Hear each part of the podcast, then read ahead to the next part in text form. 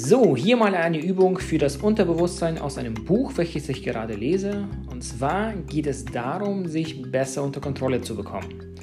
Mal ganz ehrlich, Hand aufs Herz. Jeder kennt solche Situationen, wo man manchmal platzen könnte.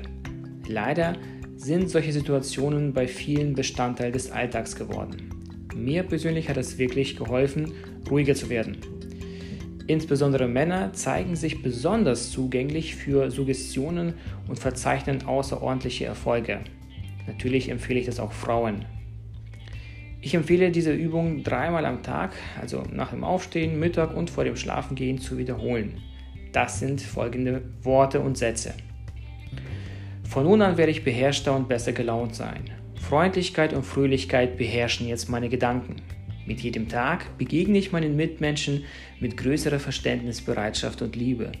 Mein Wohlwollen und meine gute Laune werden sich meiner ganzen Umgebung mitteilen. Diese glückliche, freudige und frohe Stimmung wird nun der Normalzustand meines Geistes. Ich bin dafür zutiefst dankbar.